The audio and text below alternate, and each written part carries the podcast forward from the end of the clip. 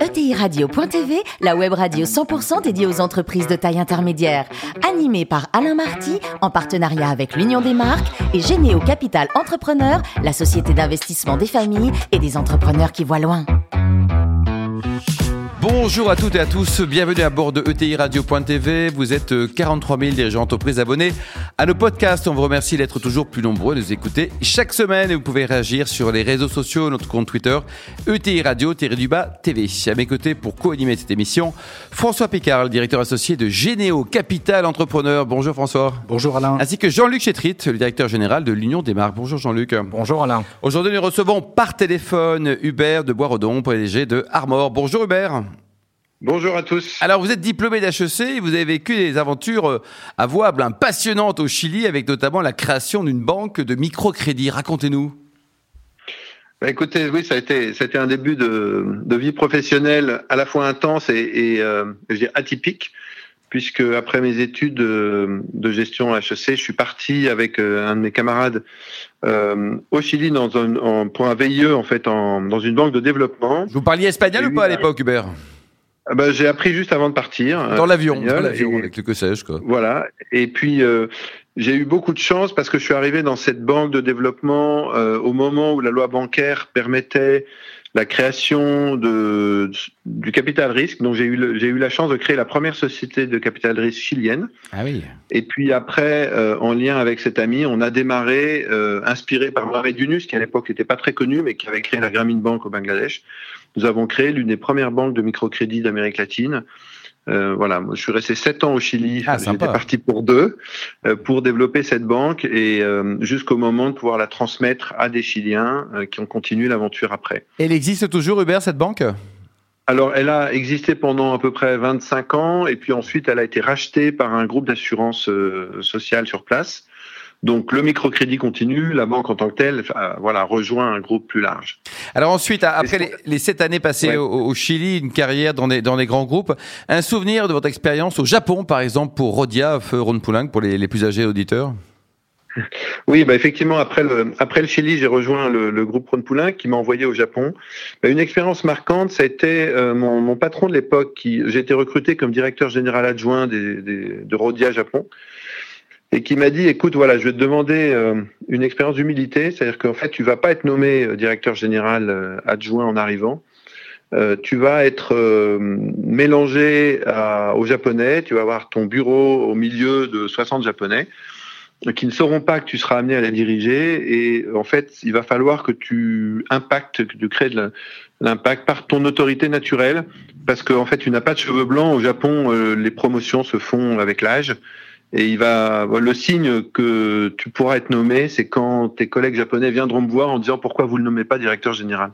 Et alors ça vous a pris quoi 30, 40 ans pour devenir DG ou non je- non, non, non, ça a pris, euh, je pense, ça a pris deux, trois mois, en fait, à, à partager la vie des gens, à me mettre à leur service, à aider, à, à les aider à réussir, à aller boire des bières avec eux, et petit à petit, ils comprennent qu'en fait, j'étais un allié Eh oui. et que je pouvais les aider à faire passer des messages, que je pouvais les aider à obtenir des, des appuis, des investissements, que je pouvais les, soutenir.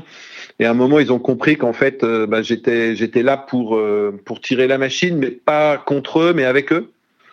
Euh, voilà, et avec un peu ce, ce principe de management qu'on appelle le nemawashi au Japon. Euh, nemawashi, si vous voulez, c'est l'acte quand on plante, en fait, on transplante un arbre d'un endroit à un autre. Euh, on tire pas sur les sur les sur les racines. hein. on travaille la terre pour qu'elle soit suffisamment molle, suffisamment mouillée pour enlever l'arbre et on prépare la terre pour de l'endroit où on va la mettre pour que la- l'arbre arrive dans de bonnes conditions. Et ça, c'est ce que j'ai appris au Japon, effectivement, de de travailler avec les gens, de préparer les décisions pour que quand elles soient prises, elles suscitent l'adhésion et qu'elles durent. Alors vous avez également travaillé pour, euh, pour un autre grand groupe, hein, Solvay, c'était en France, à l'international, c'était où Hubert? Ah oui, euh, donc euh, en fait, euh, Ron Poulain Crodia, euh, devenu Solvay après, donc m'a envoyé après le Japon à Hong Kong, où pendant euh, quatre ans, j'ai dirigé l'une des trois divisions du groupe euh, sur l'Asie-Pacifique, donc la grande, la grande Asie, avec notamment des enjeux d'acquisition en Chine, Alors c'était le moment où le, le Parti communiste chinois euh, s'ouvrait euh, en début des années 2000 et il y a eu beaucoup d'opportunités d'acquisition d'entreprises. Notamment, j'ai fait mener l'acquisition d'un producteur de vanilline, d'arôme de vanille et de paracétamol pour le compte euh, le compte de Rodia là-bas. C'était une expérience aussi très marquante de convertir ces sociétés chinoises à la culture du groupe de Rodia. Ah oui, c'était acheté un bon prix là. Il n'y avait pas trop de bakchich à l'époque? Non, non, non. En fait, très étonnamment, moi, je pensais que ça allait être difficile, mais je me suis rendu compte que le Parti communiste chinois était très aidant euh, parce qu'il a, en fait, c'est vraiment, euh, c'est le pragmatisme de Deng Xiaoping. Euh, c'est, en fait, ils ont, ils avaient compris que substituer des entreprises chinoises d'État qui perdaient beaucoup d'argent par des sociétés occidentales qui allaient en gagner, allait finalement renflouer les caisses des impôts de la mairie de la région et donc euh, finalement être bénéfique pour eux. Donc ils étaient, ils nous déroulaient le tapis rouge, j'allais dire, souvent en nous proposant de de, de refaire à leurs à leurs frais les circuits euh, électriques. Euh, ils étaient contents que vous soyez là, quoi. Dites-nous, Hubert, vous avez rejoint Armor en, en 2004. Un, mot sur les métiers de cette ETI hein, qui réalise un chiffre d'affaires de 274 millions d'euros. Voilà, exactement. Donc après, après ces 11 ans de, Rodia euh, et après ces 7 ans de, banque de microcrédit, Armor, c'était un peu la synthèse des deux. C'est en fait euh, et l'expérience d'entrepreneuriat, de la création d'une entreprise ou du développement d'une entreprise, et puis l'expérience internationale euh, d'un groupe industriel mondialisé que j'ai voulu appliquer dans une ETI. Euh, en me disant que c'était une occasion assez extraordinaire de pouvoir diriger une entreprise en, en imprimant ma marque et particulièrement ce que j'appelle le management par la confiance. Et vraiment, mmh. j'avais euh, j'avais envie de de pouvoir miser sur des équipes et de me rendre compte de leur impact, de l'impact de ce type de management sur le long terme. Et votre métier aujourd'hui, Armor, c'est quoi? Alors Armor, en fait, on est au départ, c'est un spécialiste de l'encre et des consommables d'impression. Les plus anciens connaissent Armor parce que c'était le fabricant de papier carbone. On parlait ah d'Armor autrefois. Euh, ça, Armor a fabriqué des rouleaux de fax, des, des hum, cartouches d'encre, euh, laser et jet d'encre. Et maintenant, Armor est le leader mondial des consommables d'impression pour imprimer les étiquettes code barre et tout ce qui est information euh, variable sur emballage. Euh, on a à peu près 6 étiquettes code barre sur 10 en Europe sont imprimées par un, des rubans d'impression fabriqués par Armor. Leader mondial, François, ça vous parle? Ça nous parle et je crois, Hubert, qu'on peut pas parler d'Armor sans parler d'innovation. je crois que le groupe Armor, c'est plus de 90 ans d'innovation. Alors dites-nous, comment fait-on pour maintenir un tel niveau d'innovation au fil du temps?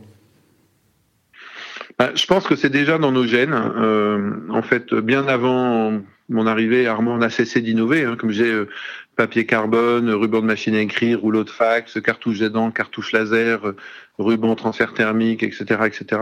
Et puis maintenant, on continue de se diversifier en fabriquant des, des on réinvente le panneau solaire euh, classique sous forme de film souple et mince photovoltaïque.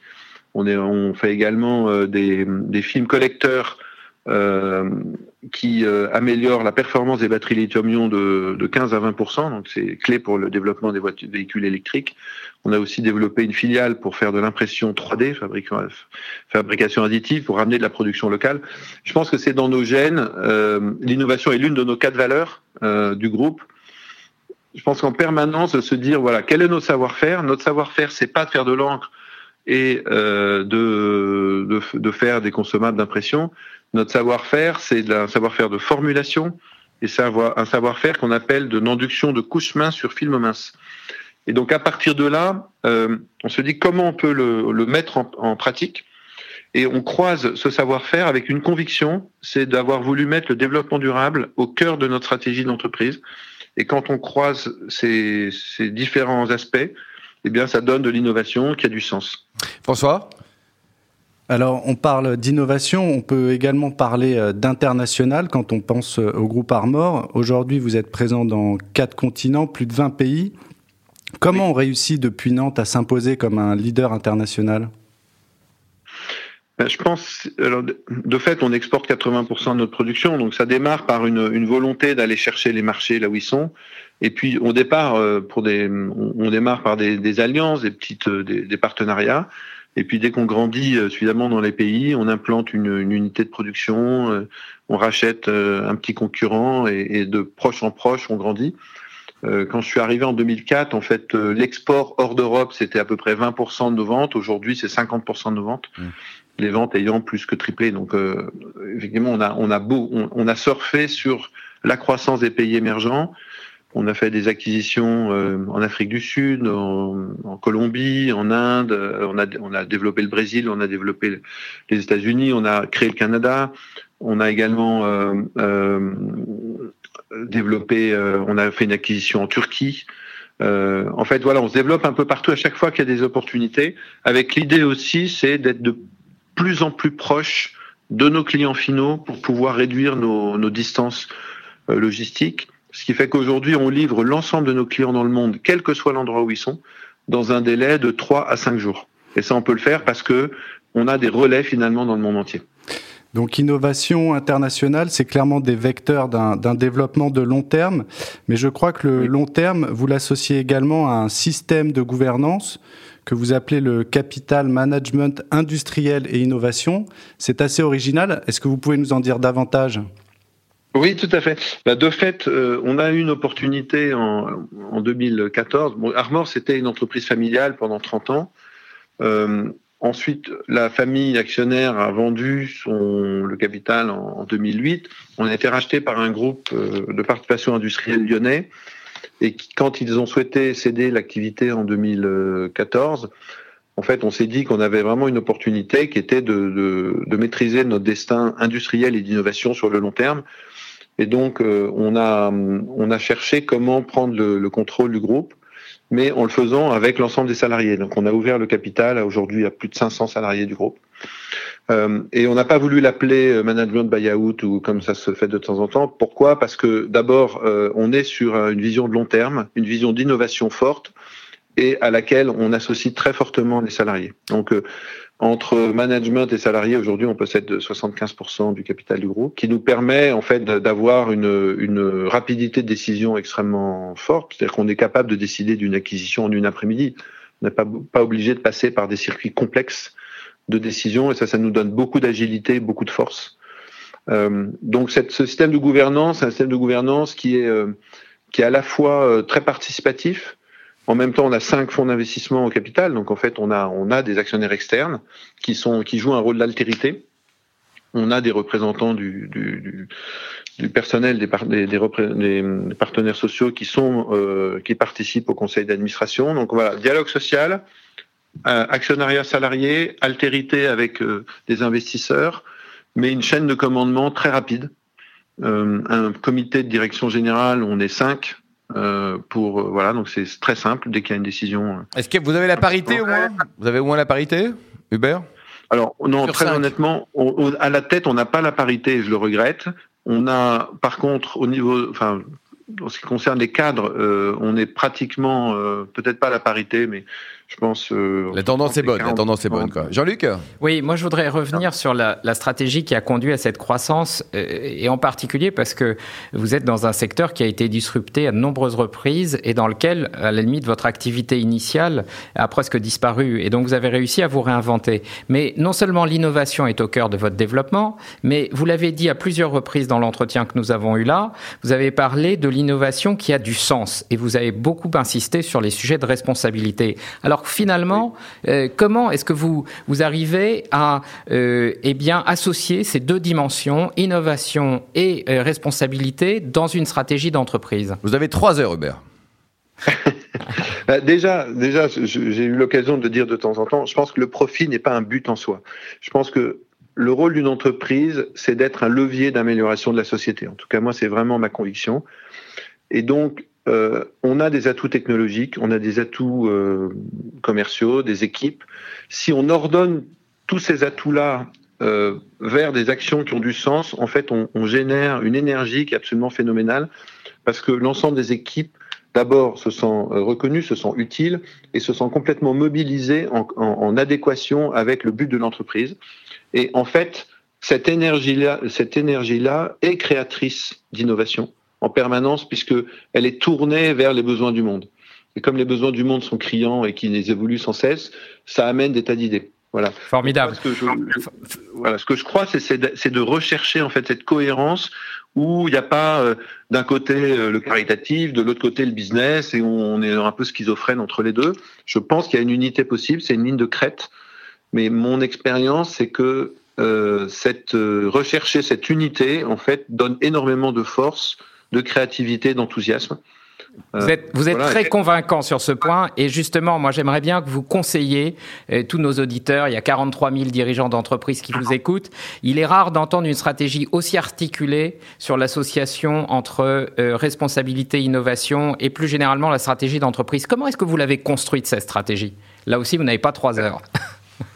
Non, mais si vous voulez, en fait, ça a été un peu le, hasard de, l'expérience. Moi, j'ai quitté, euh, après mes études, en fait, je, me disais, soit je, soit je démarre euh, euh, dans des activités très nobles, mais, qui étaient des activités bancaires plutôt tournées vers l'argent ou le conseil, etc. Ou soit j'avais 21 ans, je me suis dit, est-ce que je peux pas justement utiliser ma formation au service de, bah, de sujets qui, qui permettent de faire progresser la société. Donc c'est ce qui m'a conduit à partir pour le Chili. Et là, je me suis rendu compte qu'il y avait 400 000 micro-entreprises qui n'avaient droit à aucun accès à aucun crédit bancaire, qui fonctionnaient par des, des prêts d'usurier, avec tout ce que ça signifiait de, de, de coût du crédit et de danger, parce que s'ils remboursaient pas, on, on, on les... Ça pouvait être dangereux. Quoi. Voilà voilà, ça peut être dangereux. Et donc, bah, c'est avec ce, avec cet ami euh, d'HEC, avec Laurent, on a, on a, on a décidé, bah, on s'est dit, bah, nous, on a notre jeunesse, on a notre, notre créativité. Bon, bah, cette banque n'existe pas, on va la créer. Allez, on le on fait. A été chercher, on a été chercher des, des, des dirigeants d'entreprises euh, français, notamment au départ, en leur disant, nous, on n'a pas l'argent, vous, vous avez l'argent, vous n'avez pas de temps, nous, on a du temps et on est prêt à donner de plusieurs années de notre vie, donc on s'allie et on va créer une banque. Voilà. Hubert, ça, ça, a démarré comme ça. Euh, le, le, plus beau métier du monde, pour terminer, c'est patron du LTI ou garde-chasse? moi, j'adore la nature et c'est vrai que je, je, je trouve qu'il n'y a rien de, encore ce week-end, de voir la, la, la, forêt avec le soleil qui scintille dans les, dans les, dans les feuilles, euh, voir un chevreuil qui part au loin ou un sanglier, etc. C'est des moments absolument magiques. Donc mon rêve d'enfant, oui, ça, je pense, aurait été d'être garde-chasse.